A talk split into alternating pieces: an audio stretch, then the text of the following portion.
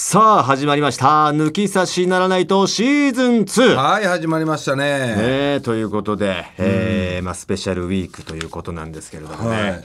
えーちょっと、まあ、この間の寿司ボーイズでも話したんですけれども、はいはいはい。あのー僕最近息子のバーターで番組なんか出させてもらってね、めちゃくちゃ売れてるからね、え息子がねーめちゃくちゃ売れてはないですよ。うーんまあ、僕の替え歌なんかを哀愁たっぷりにね、えーお届けしてるみたいなのあるんですけれども、はい。まあ、それによってなんかちょっとこううちの息子にねこう俺宛てに、えー DM が届くようになったみたいな話をこう寿司ボーイズの方でさせてもらったんですよ。ああそうだね。なんか,、うん。だから息子は SNS やってないでしょまだ？やってるけどなんかまあひっそりやってるからあ分かんない。分かってないとは思うんですよ。からだから俺を探し出して多分、俺に当ててるんだと思う言葉を届けるにはお前が窓口にならないといけないと、うん。すごい数来るんですけどねその中高生から。すごいね。すごいのが来てさうん。昨日かな？うん。うーんなんだろう。えっ、とハルク様が18歳になる年が私が16歳になる年だと思うんでみたいなこと書いてあるからハルクよりも2個下の子からなんだよ。今小6とか。小6でしょ、ってことはね。うんその子がね、ん。そのおお願いがお父様にお願いがありますと。僕お父様ですから、うん。ええ。ハルク様とガチでお付き合いしたいんですと、6年生が、ええ。うん。おっぱいだって見せますからって。すごくないかこれ。2人でセックスしたいんですって書いてあるんですよ。ええ。いや思うのは自由だけどさ、うん。うんもう知ってこんなことをお父さんに言っちゃダメだし。ダメだしお父さんうん。OK だよって言うわけないし。ダメですか？って来るけど、ダメだよ。ダメです。よ 未成年だしそもそも。うん。すごいね。そういうこと書いてるってことはもしかしたらこのふ子はざけてるのかも分かんないんだけどねこっちは。意図が。どうなのか分かんないし。分かんないんだけど。え子供がまず6年生が SNS やってるのもびっくりじゃん。まあ今でもそうそういう結構やってるみたいだよ親がそれをもしかしたら書いてるかもしれないし親が？冗談で。どういう親だよっていう話だけどね,、まあね。いやいやいっやてことはもう経験してるっていうええ可能性もない？そのこの子？させますしみたいなまあ感じで、今年々ね低年齢化してるって言いますしね、いやうん。ハルク様とお話ししたい。めちゃくちゃ。電話しても大丈夫な時間教えてください。ダメだよ。お前の電話使われるでしょそいや、れ電話って何っていう。ね。まず。まず電話してどうすんの、うん、俺？うん。俺の番号も知らないでしょ？いやまあその何？今機能いろいろあるじゃん。この LINE 電話とか。あ、このインスタでもなんかあんの？こういう通話機能ってあんの？メッセンジャーっていうのがあるんだけど。とりあえずでもお前の電話絶対使われるわけじゃん。そのハルクがやるときはこういうの、あ、まあ、お父さん介するもんじゃないですから。いすごいな、やっぱや、面白いよ。ちょっとテレビ出たまあ世の中ってやっぱ広いから、いろんな子いるなっていうね。だからで同世代で多分出てる子ってそんないないわけじゃん、まあ、子役とか以外ね。以外で、んでまあ本当に一般人のちょっとしたこうヒーローみたいになってギターもうまいしまあまあ、すごいこう、親近感があるんだろうね。あるだろうねうん。俺らの時もそうだったしそんなに同世代でテレビ出てる人って言ったらあの暴れ発着かああ、暴れ発着花つまみ。花つまみの人か、うんうんうん好みとかぐらいしかいなかったじゃん。まあ、あと高橋義明君とか、高橋義明もう懐かしいなバイク事故で死んでしまった。亡くなってしまったね。そうそうそう。お呼びでやっぱちょっと憧れあったもんね。確かに。うん。小学校時代とかで。何これ？なんでテレビ出てんの？って、うん。すげえ。っつってパパニュースキャスターとかあったよ。あったあった西尾なんとかちゃんっていう、ね。西尾さんね、ええ女の子とかね。いたうん。あとなんかこうパオパオチャンネルでさ、たうん。あの消しゴムのカスチャレンジとか出てるやつらとか、羨ましかったなうなよ。でそういうのちょっとね、特別感あるからね小。平四中のやつらとか、うん、あったね。4勝とかの 羨ましかったなしい。うん。まあまあまあ、そんなのは無縁なね、感じで生きてきましたけどもそうですね。ねいやー、ということなんですけれどもね。まあ今日はちょっと後ろが盛りだくさんだから。そうですねちょっとああ、ちょっとこのオープニングトークは軽めにして、はいい、っちゃいましょうよ。行きましょうえーそれでは参りましょう。トータルテンボスの抜き差しならないと。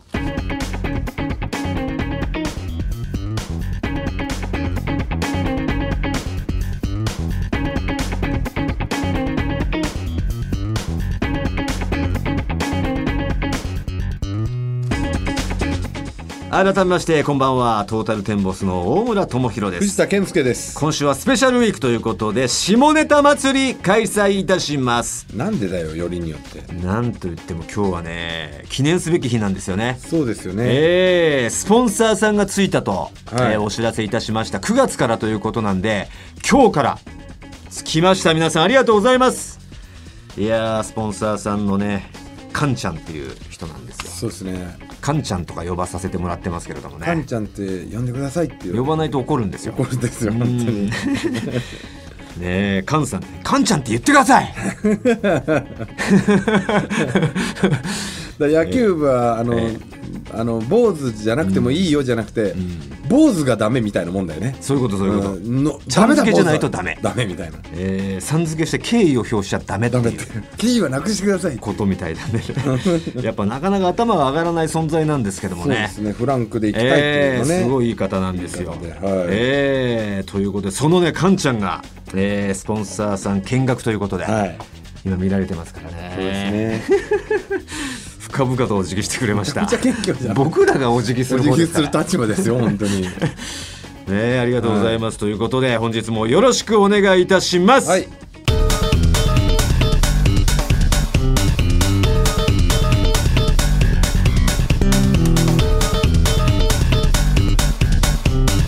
トータルテンボスの抜き差しならないとさあトータルテンボスの抜き差しならないとシーズン2この番組は六本木トミーズのサポートで世界中の抜き差されへお届けいたしますと、はい。い、やサポートつきました。ねえ。この六本木トミーズっていうのはねええ。あのー会社会社というかねまあバーだっけ？お店というかね。お店ですよね。ええ。はい。かんちゃんのお店ということですよ、はい。ありがとうございます。行ってあげてください。六本木トミーズ。かだけどここで公開録音とかやりたいね。あトミーズでトミーズでいいですね。やれるならやりたいな。飲みながらこうあいいね。録音してそのゆ後るい感じでね。こうなんか打ち上げ的なことをね、うん。触れ合ってね。うん触れ合って。いいね。いいじゃないですか。お届けいたしましょう、はい。さあということで早速いきますか。一つ目の企画です。はい。抜き差し夏の下ネタ祭り。よいしょさあ今週はスペシャルウィークということで普段5%に抑えられている下ネタパーセンテージを本日95%に引き上げてお届けいたします。ただのエロ番組やんはい。本領発揮させてください。本領ですね。さあ最初にお送りするコーナー私の場合。はい今回はスペシャルテーマ「おかず」ということであなたからいただいたメールを紹介していきたいと思います。一番盛り上がったメールを送ってくれた方には番組ステッカーに我々おちんちんの絵を描いてプレゼントいたします、いいですね。ふざけてますよ。はい。きましょう。結構来てますからね私の数おっと埼玉県にゃほにゃほから来ましたえーこんにちは。こんにちは。抜き差し下ネタ祭りが開催されると聞き抜き差しリスナーとして黙っちゃいられないと思いメールを送らせていただきます、うん。テーマおかずですが私は手や部屋が汚れるのが嫌で。うん普段本格的なミキニーをするまでには至らないのですがミキニーいわゆる女性のオナニーですね、寝る前によく頭の中で好きな人とのプカミルを思い出してキュンキュンしていますプカミルそう、えーセックスのことですね。私が好きなおかずは正常位でプカミル中の下から見た男性のちょっとブサイクな顔です。ああそうそうなんだ。ブサイクに映ってるんだな下から見上げられると。確かにな。ちょっとこう半生き顔とかしてるからかな。うんあとあはあはあははあはあ言ってすごい顔してるだろうな。確かに自分のその顔見てないから、うんわかんない。どう映ってるかわかんないけど。うんすごい顔してる。これは皆さん意識したことないんじゃないかなね意男性陣、うん。見られてるんですよ女性から。女性の、ね、気をつけないと。感じはちょっとエロい感じになるけど。はいはいはい、はい、男性のその感じエロブサイクな顔ではないもんね上から見た女性の顔って、そうそう。あと下から見ると男性はちょっとブサイクな顔してるんだな。女性をさ下から見てもブサイクではないじゃんそうなんですよ。男性はでもすごい顔してるんだろうすなごいふんがふんがしてしちゃってんのかな、うん。こぼれ出ちゃってんのか。うん。あとちょっと重力で肉も下がってるしね。それはもう老化だよ、うん。ただの。正常位関係ねえよ。えー普段クールな感じや爽やかな感じの人でもその瞬間だけは見たことがないような顔になるので深見る中しか見られないその顔がたまらなく好きなんです。なるほどね。特にラストスパートのちょっと目を細めた苦しげな感じの表情が ドストライクです。後から思い出すために正常正常イプカミルの際はいつも、えー自慢の1.5の視力でその顔を目に焼き付けていますと。なるほど、ね、はあこれを焼き付けて自分のミキにの時に。おかずにすると。おかずにしてんだ。いやす逆げえに高度。もうおかずになれないんじゃないかな笑っちゃうけどね俺だったらすごいこれはだからこうわ脱性顔とかじゃない視点なんだろうね。あもう興奮のたまんないんだろうね。もうブサイクな顔イコールまあ要は高骨な表情みたいな、うん。うん。ちょっとお前の顔見してよ。いやものすごい顔してる。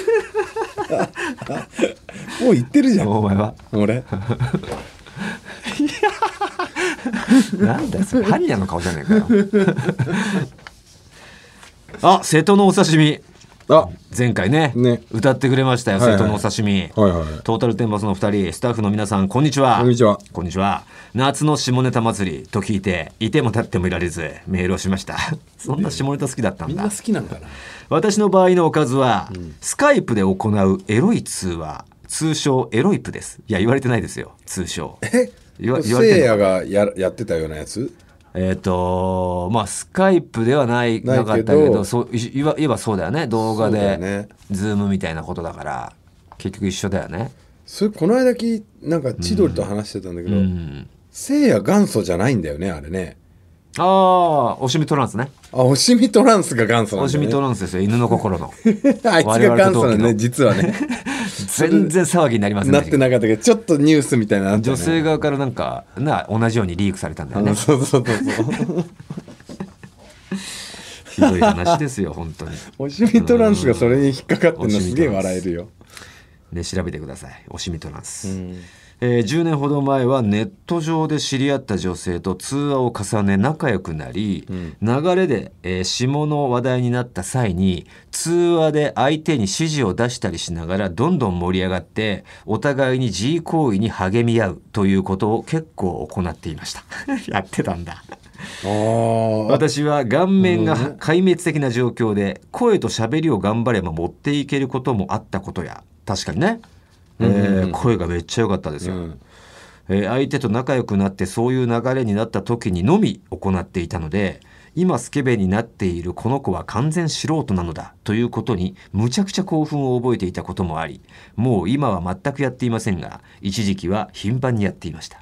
書きながら思い出したのですがこのエロイプを行った相手に、えーもろもろ事情が重なり御殿場まで会いに行ったこともあります。え。なぜかその時は本番まではなかったもののフェラチオまでしていただきました。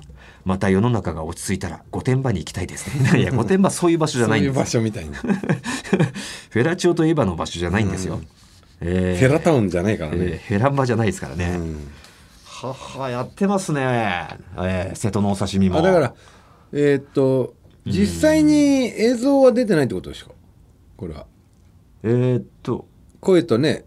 そういうことか、うん。だからスカイプはそうか。ん？スカイプはでも映像見えるけど見えるよね。だけどあえてその映画像なくして。なくしてってことじゃない？それはもう完全に瀬戸のお刺身のもう独壇場ですよね、んそうなったら、うん。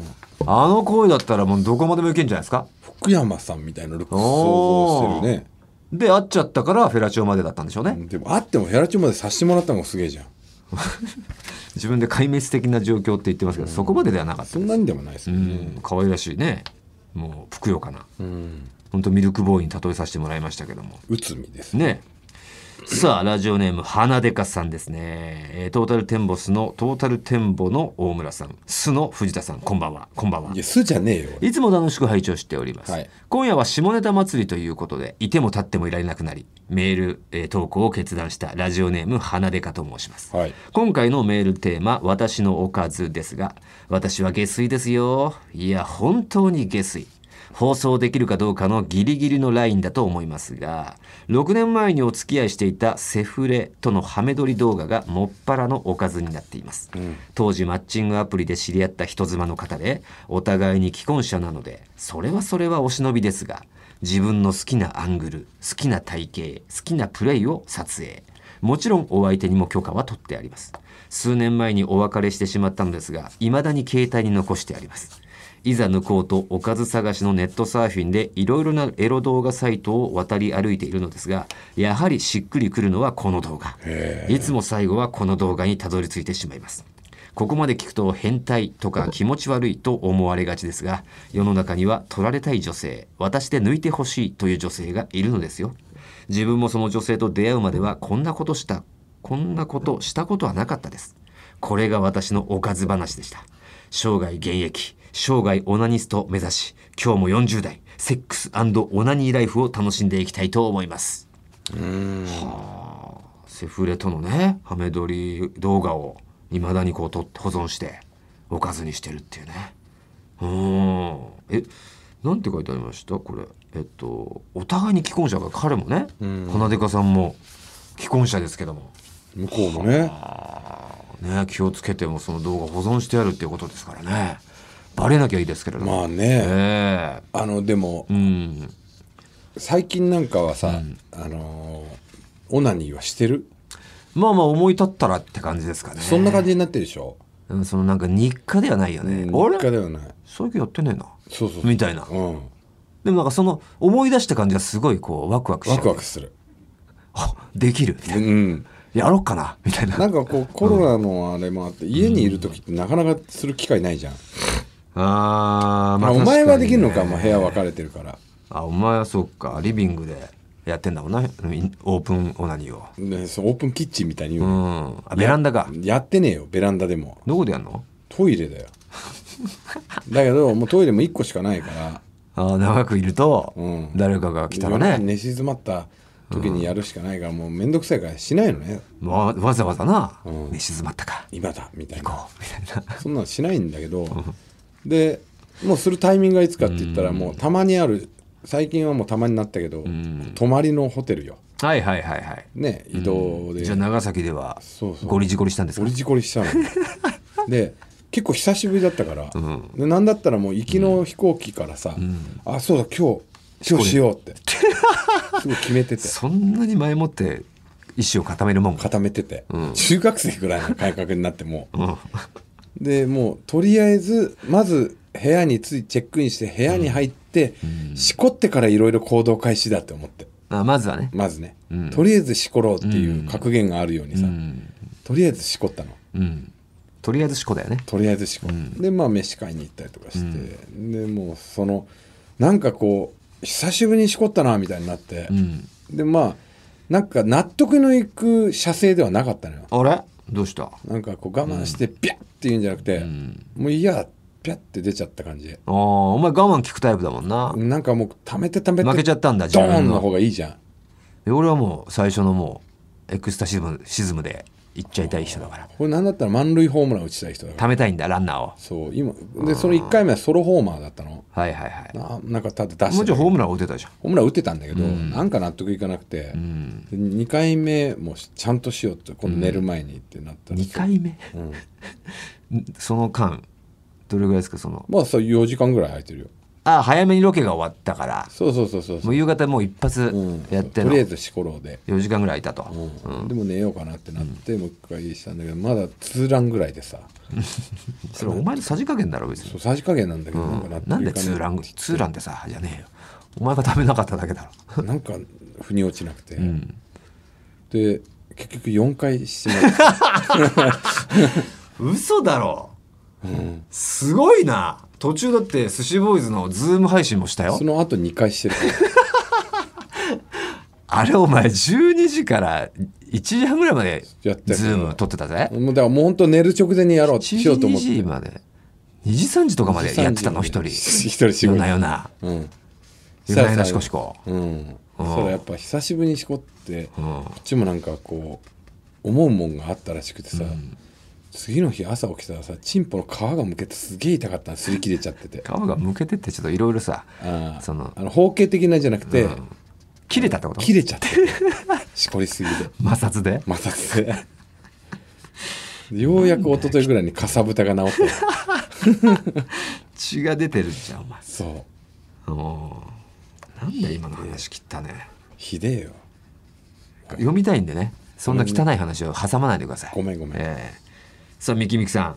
大村さん藤田さん。スタッフの皆様こんばんは。こんばんは。抜き差しで下ネタ祭りが開催されると聞いて張り切って、えー大きなみこしを担いでおりますと、早速本題です。私のおかずについてですが私はトータルさんと同じ熱量で AV 男優さんを応援しているのでいや僕たちお AV 男優さんよは応援してないですよ女優も別に応援してないし、えー寿司ボーイズの更新頻度くらい AV を見ているのですが週3ぐらいですねじゃあ AV を見ながらミキニーをしているととても興奮する体位があることに気づきました。うん、それは種付けプレスと呼ばれる体位で。どういう？わかんないねこれ俺たち知らないね。男性が M 字開脚の体勢。はいはいはい、うん。足を広げる感じ出す。ケツをついて、うん。えー女性の上に乗りん？M 字開脚の体勢で上に乗る、うんうんうん、上からガンガンにつきまくる体あーまあ正常位の男性が M 字開脚腕か。あ。だから足のこの、男性が下になって？うん、男性上。上？だ正常位です。正常位ってこと？じゃあ。正常位でこうだ膝つくじゃん。本来、うん、本来。膝を上げるパターンだよね。こう足の足のこの足の裏をちゃんとこうベッドに乗せるというか。あああのカエルバランス。カエルみたいな。カエルみたいな。感じでつくやつ。うん。が種付けプレス。ほう。この体をしている時男性の A 地区うん、かっこ男優ファン界隈ではアナルのことをこう呼んでいます。いやアナルでいいだろうじゃあ。A 地区っていう んだ、なんだ A 地区って、うん、えーちなみに乳首が B 地区です。あ B 地区だから。B 地区なんだ。そっちから来てんだろ。そうだね。B 地区発信だねこれは、うん。うん。えー股の合間から見えるあ男性の A 地区と、うん。だから男性のアナルと股の合間から見えるん。裏おキャン玉越しにうん。挿入している絵が映し出されることが多く見てはいけないようなものを見てしまった感が強くより興奮を増すのであります。ここで注意してほしいのがこの種種付けプレスを実際にされてもあまり気持ちよくはないということは抜き差しリスナーの男性諸君には肝に銘じておいてほしいです AV はファンタジーですが見る側で気持ちいいってことですね。なるほどね。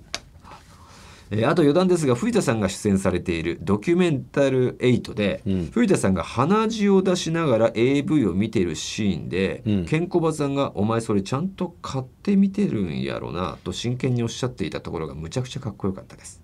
藤田さん上げ下げばっかり見てはいけませんよ。笑い。それではキモい話ですいませんでした。また次回の下ネタ祭りも楽しみにしていますとはは。なるほど何ですねか鼻血を出しながら AV を見てるって。いや漫画みたいなことやりたくて、ええ。えあの急に iPad でこう AV を見てさ鼻血がダラダラ出てきてるっていうのをやろうとしたんですけど、全然出なかったんですよ鼻血のその鼻に。鼻血を本当に出そうとしたの？本当っていうかあの、あれです。えーっと仕込んでね。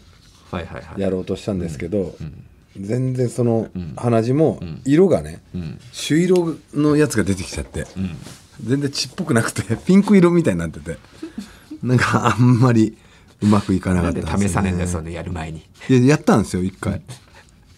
試したんですけど、その時はうまくいったんだけど、なんかあんまり本番は緊張しててうまくいかなかったっていう。まあうまくいかなかったっていうのもあるんでしょうし、うまくいったとてじゃないででとてとてそれは。とてとてじゃないですよ。とて なんだけど。あんなお笑い一線級のプロたちを目の前に、AV 見て鼻血出たら出すっていう笑うだろうなじゃないよ、いやだからそれが松本さん的には逆に、こいつええ根性してんなってい何やうこいつと。何やこいつっていう。こいつのお笑い バカやなそうそう バカでしょだって、まあまあ場違いだもんね。うん。うん。あんなジュニアさんとかいるんだよ。笑っちゃうよそねんな前です逆にね。そんなもう、うん。本当にやるっていうのがね。でも松本さんの立ち位置でしか笑えないってことやってるよそうそうそう。お前は。うん。さあということでまだまだねたくさんあったんですけども変なね。えー、おちんちんかさぶた話を挟まれてしまったんで、まあね、えー言わずにいられなかった読めなかったね方すいませんね、はい。えー、ということでさあ気になった話ステッカーにねちょっとおちんちんの絵を書いてお送りしたいんで何かありますか？あんま読めなかったかな。3通。4つマジでニャホニャ3ホと。つあ4つ4ついきましたニャホニャホ右右鼻でか瀬戸のお刺身。まあじゃあ花デカと瀬戸のお刺身にあげましょうか。2人？2名って書いてあるよ ?2 名。あ2人で当選者を選ぶってことね。何言ってんだよお前。あじゃあ花デカです。鼻でかですね。わ、はい。かりました。鼻でかはセフレとの、えー変態のため取りをね取ってって今でも数だよっていう鼻でかに決定おめでとうございます。我々がね直筆おちんちん入り、えーステッカーを差し上げたいと思います。おめでとうございます。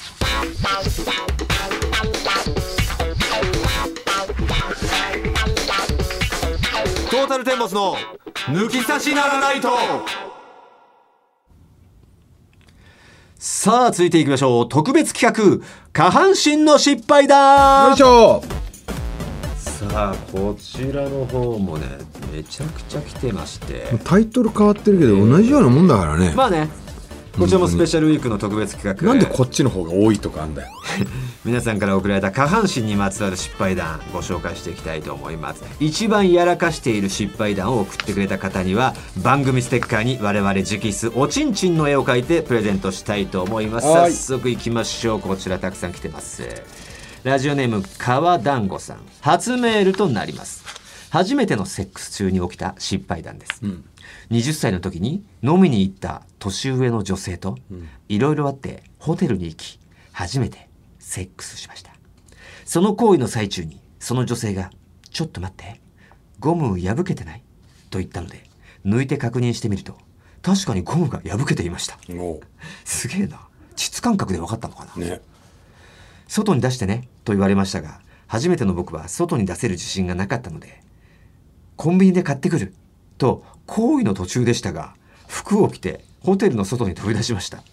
僕は内心かなりテンパっており早くゴムをゲットして戻って行為を再開したいということしか頭になくたまたまホテルの前を通りかかった一般女性に「すいませんゴム持ってませんか?」と 食い気味に迫ってしまいましたその女性は最初は何を言っているのか理解していないようでしたが意味がわかるとすごい嫌そうな顔をして逃げていきましたその後は冷静さを取り戻しコンビニでゴムを購入しホテルに戻り無事行為を終えることができましたが今思うとあの時ホテルの前で迫った女性はめちゃくちゃ怖い思いをしたと思うし通報されてもおかしくなかったなと思います。うん。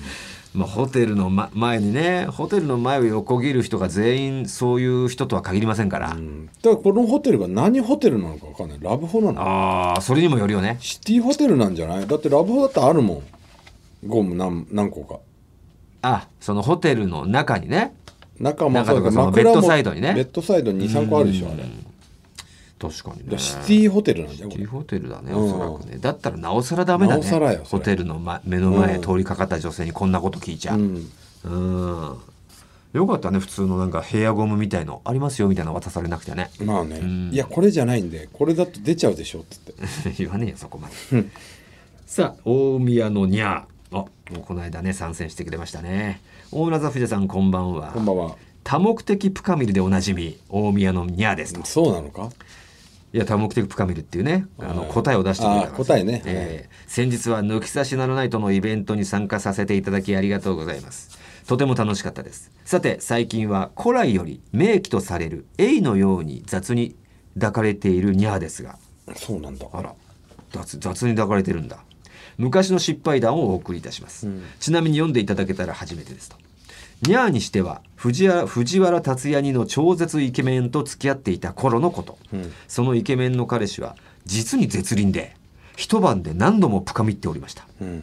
何回目かの折疲れたようでイケメンのあいつが行っちまう前に、えー、深みくらいで終わったことがありました。あいつが一番前にね。うん、するとイケメンが「あれ?」と言い出しました「どうしたの?」と聞くと「ゴムがない」と言いました「ええどこやったんだろう？いやそりゃ答えは一つだよな。え取って取って」なるほど。中に入っちゃった、うん。私は半泣きでお願いし人差し指お兄さん指の2本で探してもらいましたが見当たらず。しばらく経って諦めかけていた時立った瞬間にそれまで感じなかった何かいる感を感じたので「ねえ今今」と言ってまたお箸のように探してもらいましたすると手品の口から出る国旗のようにニュルニュルニュルっと出てきたではありませんか？このまま一生体内で消えると思っていたので一安心しました。ちなみにそのおごむ様は記念にとっていません。いやいないいないだろう。これが私の下半身の失敗談ですと。皆様もプカミルの回数にはお気をつけください、んまあね同じような話前に話したかな後藤さんフットのね後藤さんから聞いたことがある話で、後藤さんのね知り合いが、えー女性の付き合ってる、まあ、結婚も考えている女性があそこが臭いで悩んでると。うんほんで後藤さんに相談してきたから「いやそんなのお前言う言うたれや」と「好きなんやろ?」と「結婚も考えてんだったらそんなお前で臭すぎてもうもちろんあの行為をしている時ももう我慢に我慢を重ねてやいやいややってる感じだと、でも好きは好きだと。でも言えないと「いやそれ言った方がええて」つって。で正直に言ってきたと。で病院にも行ってきたと。2人で。で、え2人で病院に行ったら、うん僕だけ呼ばれたと。その彼氏さんだけ「ちょ彼氏さんちょっと」と「何したんですか?」と「あなたと」うん「え僕何もしてませんけど」と。彼女の中にポークピッツウインナーが8個入ってましたよつって。それが腐ってるんですよと、うん。そんなことした覚えないし、うん。そ もういろんなことがだからその彼氏は、えーえそんなプレイをまあ自分が付き合ってた前の彼氏とやってたのかはたまた並行してやってたのか自分で入れてたのか、うんどの道嫌だってなって別れちゃったらしいっていうね。すごい話聞きましたけどね。いや腐ってた。ポークピッツあのちっちゃいねウインナー。取れないもんなのかね。8個。なんで8個入れるんだよ。でなんで取らないのよ。取れないのかな？落ちてこないのかな？取れないとしても取れなくなったって言ってさ、うんなんか行くよね。その彼女的に「いや取れないじゃダメよ」みたいになってなんとかするじゃん。うん。だから勝手に遊んで勝手にそのまま蓄えて。蓄えてたのかな。ちょっとよくわかんない話消化されねえのかねそれはね。うん。変な話でした。さあ、えー続きましてラジオネーム順平からも来てますね。先日エンディング曲募集企画で採用していただいた順平と申します、はいはいはいはあーうまかった人だろうね。いうん。順平がどの曲っていうのはちょっと瞬時に出てきませんけど、はい。その説は本当にありがとうございますと今回は下ネタ祭りということで早速ですが僕の下半身の失敗談をご紹介したいと思います、えーそれは今年の2月半ばの話ですと。当時はまだコロナウイルスの影響もそこまで深刻ではなく、うん。マッチングアプリでゴリゴリに遊んでいた僕はその日もとある女性とマッチングしデートの約束を取り付けました。相手の女性は僕より年上の30代前半の方でした黒いストッキングにモコモコの白いニットパーカーというようないでたちで凛とした雰囲気のクールなお姉さんという印象を受けたのを覚えています。マッチングアプリで年上の方とお会いするのが初めてだった僕はかなり緊張していましたが酒を飲みながらもクールな雰囲気を崩さないお姉さんに大人の落ち着きを見て素直にかっこいいなと思いました。23軒居酒屋をはしごした後にカラオケ店へ向かったのですがそこでお姉さんの態度が急変します。長時間飲んでいたためさすがに酔いが回ってきたのか急にお姉さんが甘えてきたのです。僕の肩にもたれかかって「ねえチューしようよ」と言ってきたり僕の太ももをさわさわしながらじっと見つめてきたりしました。そんなことをされては僕の中やんもたまらず。カチカチやぞ やらせるな。一番恥ずかしいこれが満勤のザブングル加藤でお願いしますじゃない、えーカッチカチやぞ状態になりカラオケそっちのけでただひたすらイチャこいてました。するとお姉さんは僕の中やんをさすりながらこう言うのです。えー、と「ヒゲダンかっこよく歌ってくれたらホテル行ってあげてもいいよ」と。酔いも手伝い売られた喧嘩は買うっきゃないぞ。と僕はふんがふんがしながらプリテンダーを入れました。しかしお姉さんはさする手をやめません。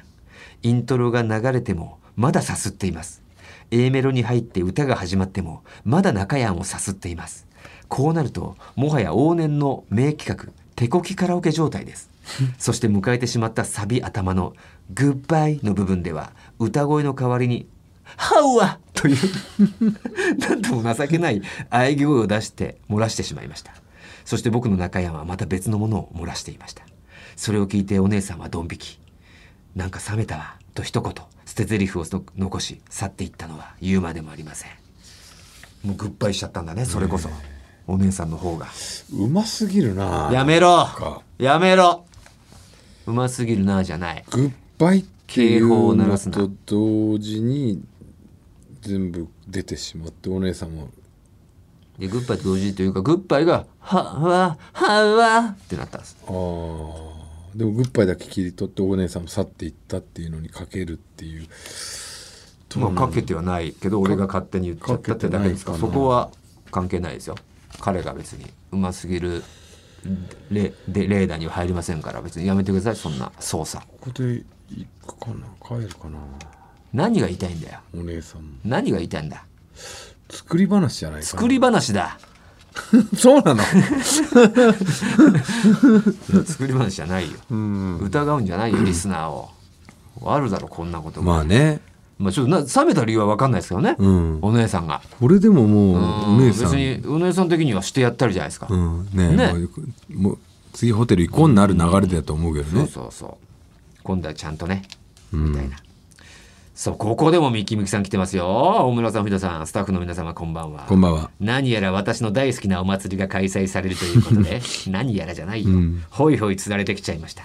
今回のテーマ下ネタ失敗談ですが私の人生そのものが失敗のようなもので以前も村っ子クラブで投稿した、えー70対1の時に男性の顔面に特大の屁をぶっ放した、えーエピソード。70対1なんだっけ？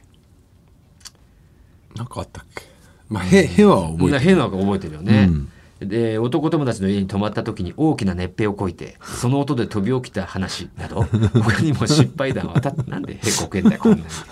多々あるんですが今日は最近あった話を一つ聞いてください、はい。ありがたいことに私のツイッターの DM には抜き差しリスナーの男性からたまにメッセージをいただくことがあり、うん。普段男子との交流が皆無の私には抜き差しならないとという共通な話題で男性と話せることがとても嬉しくてつい楽しく会話をしてしまいます。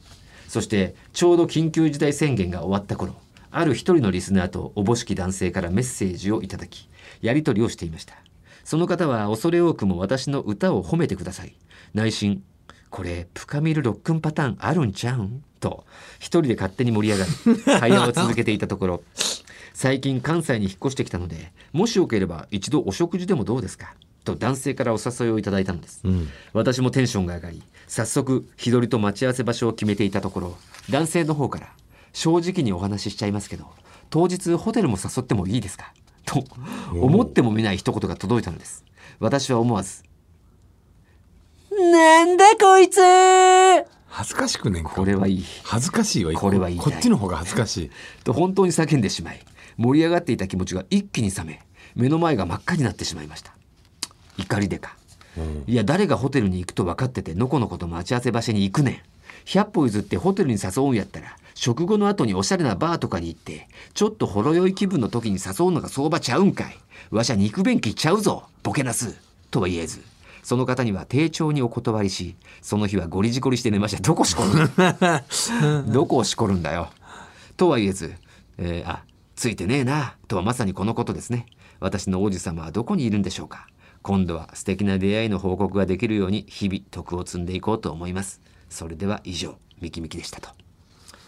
いやー聞いてんじゃないの？これ。ねえだから聞かすというかこれはまあ本当怒っちゃってると思いますよ。うん。やっぱちょっと失礼かな。失礼だよねこれうん人としてね。そう思ってたとしてもやっぱ。うん。うん。順序となんか努力みたいなのもあるわけじゃないですかまあね。ね。それをはしょっちゃったね。はしょった。彼は。これでいいですよって来たらラッキーって感じで楽しようとしちゃったんだね。うん。彼は。うん。それかまあだからミキミキのことをすごくあの思ってるがあまりこうあらかじめこう丁寧に言ったっていうことはない？いやどうだろう。それはかんこうやって勘違いされるのがオチじゃない、まあそそうだうだとしても、うん。マイナスですよそれは。そうだね。さあラジオネームあラストですか。すいませんたくさん来てるこれはねもう大好評につき来週もやっちゃいましょう。いいですね。ね、えー下の下失敗談に関してはね。じゃあ最後こちら船ですね。岩手県は船。下半身の失敗談ですがこれは人生初の彼氏にまつわる話です。その彼とは抜き差しリスナーの間で大流行中のマッチングアプリで知り合いました、お互いに印象も良かったらしく会って2回目で付き合うことに。そして3回目に会う時に彼の家へお泊まりに誘われました。泊まりに行くということは抱かれに行くということなのかと少し考えましたが私はやらせる気はさらさらありませんでした、ええ。おお。出会ったばかりの男に簡単にやらせてしまうのは悔しいのであえてヨレヨレの下着を着用し絶対に脱がないとの強い決意のもと、うん。彼の家に泊まりに行きました。テレビを見てご飯を食べて楽しく過ごしていたら「隣に行っていい?」何の疑いもなく「いいよ」と言ったら彼は隣に来るなりベロンベロンにチューをしてきました。気づけば私のヨレヨレの下着はベッドの外。いや簡単に脱がされてんじゃん。弱っ。意志弱っ。しかし裸になろうとも私は抜き差しを許してなどいません。え？どうやって断ろうかと体中を舐められながら冷静に考えていました。ここで私には武器があることを思い出しました、お恥ずかしい話ですが私めちゃくちゃ毛深い体質でもう何回も言われてますからね。もう刷り込まれてますよ、うん。ゴリラ並みに無駄毛が生えているのです。ゴリラ並みに無駄毛が生えていたらもうゴリラだ。ゴリラだ。うん、それはもうメスゴリラだ。ゴリラは無駄毛じゃない。あいつら本毛だ これはやめさせる最強の言い訳だと思い今日消えそうってないんだった。もうやめにしようと声を張り上げました。すると彼は「け？そんなの気にしてないよ」と一言そそんなこの世の中に私の無駄毛を受け入れてくれる人がいるなんてこんなにいい男は他にいないと私は嬉しくなり 次の瞬間には喜んで抜き差しを許していました。その2週間後彼は付き合ってみたけど違うと思った。お前の考え込む性格にいちいち付き合ってられない。と言って私を捨てました。早っ 嘘だろ。私の無駄毛は受け入れてくれたのに性格は受け入れてもらえなかったなんて。出会って間もない男なんかより大好きな大村さんに初めてを捧げておけばよかったな。なんでだよ。後悔した私です。いやーこれはなんかねやられたね。無駄毛気にしないよ詐欺だよね。うん。いやもしかしたらもうその2週間でうん。とりあえず別れる予定だったんじゃない誰が？彼？うんとりあえず一発やってから。一発やってから。だからそのためには最悪やな。もまあこれはちょっと酷だけどいい勉強になったんじゃないかな船にとって、うまあね。うん、だから最初の覚悟がやっぱ必要だったってことだよ。簡単にだってもう脱がされてんだもだからまそれかもしかしてヨレヨレの下着がダメだったんじゃない？何こいつの下着って。いや最終的にやっぱ毛だったかもしれないよ本当に。めっちゃ毛深いなこいつって。そうなのかな。ったわかんないけどね。ちょまあそのゴリラ並みに生えてたらそれはね。引くよ。うん。多分経験としてね、うん。俺ゴリラとやったぜって言いたいがためにやったんだろうから。うん。それ一発でいい話じゃん。まあね。メスゴリラとやるのは。うん。だからまあ本当にやっぱまああんまりねそれ幸せになってる方もいるかもしれないですけど、マッチングアプリとかだとやっぱこういうことになるね。とやり目的の人も多いですよ。多いでしょうね。長崎にいる好きですね。あの中おじさんがいい例じゃないですか。いい例で。え。だからまあやっぱりこうね生身であって直に会ってねちゃんとお付き合いする前に友達関係からみたいなのが一番理想っちゃ理想っすよね。えいやーでもこればっかりねやいやそのやりしぶりもさ、うん結構別れたりもしちゃうわけじゃん。そうだね。うん。だよっつって。なんでそんな好きなのになんでややらしてくんないんだよみたいな感じでさ、うんよくわかんねえわもういいやってなっちゃうパターンもあるしでよくわかんない理由言う女子もいるじゃん。こういうふうになっちゃうしえなんでじゃあ好き好きじゃない好きなのにやらないといけないの？みたいなこと言ってくる女もいるじゃん。あ言わ言われたことがあるんですよあるあるある。えななんで好き好きなんだから、うん。好き同士だかららなんて返すの？好き同士だからさ、そういうふうになんのっていいじゃん。当然じゃないってお前が。でただやりたいから言ってんでしょそれ。そう。うん。だえでそれ見透かされて。逆になんで好き同士だでこういう行為をやんないと、いや好きだったらやっぱこう思い上がるもんが、思い上がるもんがあって。込み上げるものあるじゃんと。込み上げてきて、やっぱ裸で抱き合ってその延長上に抜き差ししたくなるわけじゃんっつって、って言って、ん。そしたら？あそういうもんか、じゃあいいよみたいな、いいんだね、うん、なんか単純に気難しいやつだったパターンだよね。あなんだっていう。なるほどね。嫌だったわけじゃねえんだっていいやこういうこともあるよというのはね船もこれで学べたんじゃない？ううん。うん。でそんな簡単に脱がされちゃうならちゃんとあのやらせないとしても着てこって思うよね下着は。そうだね。いい下着をね。いい下着というか可愛い下着ね、さあ続きましては。あそうか以上でしたね。ということで読めなかったから来週にこれ回したいと思いますんでね、えー楽しみにしておいてください。さあ何か気になった方に。えー、っとどれですか？結構みんな良かったですからね。確かにね。みっちゃん最初はいきなり大爆笑しましたよ。最初？はい。え何さんーっと。どうだっけな。お下ネタ祭りだもんね、うん。えーっと川団子かな。あ川団子ね。あのホテルの目の前の女性にゴムありませんかって言っちゃった。川団子だねこれ。川団子に決定おめでとうございます。さあ川団子には我々の直筆おちんちん入りイラスト入りステッカーを差し上げたいと思います。えーまた来週もね急遽やることが決定いたしましたんで楽しみにしておいてください、えーさあ宛先お願いしますはい、TT アットマークオールナイトニッポンドットコム、TT アットマークオールナイトニッポンドットコムですね。え、セックスの。おいん？びっくりしたなお前ファックスだろおいびっくりしたな。お前どこで区切ってんだよ。ファック。スはお前も区切るんかねえんだよ。ファックスはありませんということで皆さんのメールお待ちしております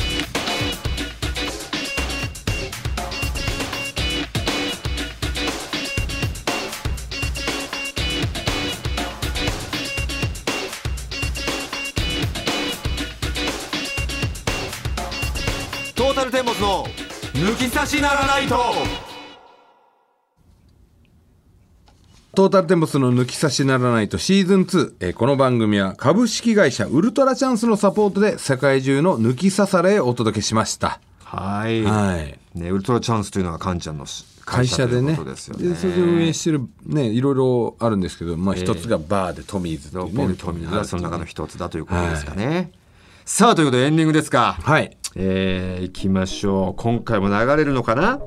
お流れてきました。こちらはイベントを聞いてくれた方、見てくれた方、買ってくれた方、ご存知だと思います。あ初の女性シンガー、はいはいはいはいはるさんの、はい、うん、これすこごいねの曲も素晴らしかったよね。ちょっとボサノバ感もありうんオレンジペコーな感じもあっていい声でしたよね大村さん藤田さんはじめましてと、はい。私は密かに抜き差しを聞いていたうん。香川県高松市在住春と申しますと。春うん。勇気を出して初めてメールしました。ほらうまいでしょこれ。プロだよね。私はラジオが大好きでたくさんの番組を聞いているのですが、抜き差しが一瞬なくなった時他のラジオも全部聞くのやめようかと思うぐらい落ち込んだんですよ。えトータルさんのあの緩い感じ自分もその会話に入ってちゃっかり一緒に話してるんちゃうかってぐらいの垣根のなさ。オープンマインド感。本当に唯一無二です。リスナーとの距離感も最高で子供の頃にいたお盆とかお正月にいっぱい遊んでくれる親戚の大好きなお兄ちゃん感が本当に恋しくなりました。すぐに復活してくれて本当に嬉しかったです。エンディング曲がないと言っていたので嬉しかったついでに私も勇気を出して送ってみようと思います。ーうん。もしよかったら使ってください、使いますよこえれ、ー、トータルテンボスさん本当に大好きですと。お二人のどっちが好きか本当にずっと悩んでるんです嬉しいですね。両方好きでいいんですよそれ。ねどっちかに別に決めなくてもね、はい。なんかプロか何か？なんかねやってんのかわかんないですけどこれをまあうちのね澤田君ディレクターの澤田君が、うん。じゃあ使わせてもらいますというね。え報告をしたところ、はいめちゃめちゃ嬉しいですと。うん。初メールがこんな素敵すぎる形で採用していただけるなんて数日前いいなって思ってた男子に告白されて喜んでたんですけど、いいじゃんいいじゃん。その30秒後に、うん。なんと彼は妻子持ちである言葉で告白されてしまいまして。ズッキューン。こんなことが2020年は2回もあって、うん。えー、2回も？本当にさっきまでものすごく落ち込んでいたんですけど。うん。綺麗さっぱり忘れましたと。ありがとうございますその彼にも放送を聞かせてやりますと。どういう感じで聞かすんだよ。えーすごいね。まあ妻子持ちなのに告白してきたってどういうことなんだろうね。じゃあまあ言ったら愛人になってくれってこと？わかるでしょう。それなのかまあまあこっちは別れるからなのかね。ちょっと分かりませんけど大人の恋愛してるんですね。ね。うーん。なんかは早くいい恋愛ができるようになればいいですけどね文字通り春が来れば。よいしょ。いいんじゃないうわよいしょ。ありがとうございます。今日のよいしょはじゃあ今日のよいしょなんかないんです文字通り今日のよいしょは一番恥ずかしいです。決定ですね。今日のよいしょは。はい。今日のいろいろ今日の何々ってやる中で今日のよいしょが一番恥ずかしいです。さあということで、えー、春さんでしたね、はい。我々からのお知らせは9月かな、えー、DVD 出ますね今月か。21かな9月21でしたっけ？921かな。えー、茶摘み、去年の全国ツアーの DVD が発売されますし、9月12日祇園花月にてね、えーリハビリ漫才みたいなライブありますから、はいはい。それはまあ何でしょう新ネタライブとかではなくてね今までこう舞台とかでやってる全ネタをもうフルストップであフルストップじゃねえノンストップで、え1時間ぶっ続けるっていうね。まあ、いったら旧ネタライブですね。旧ネタライブをもうぶっ続けではい。やるライブなんでぜひね皆さん、えー足を運んで祇園花月なんでね。ね。えーよろしくお願いいたします、はい。ということで今週はここまでです。俺たちとはまた来週。さようなら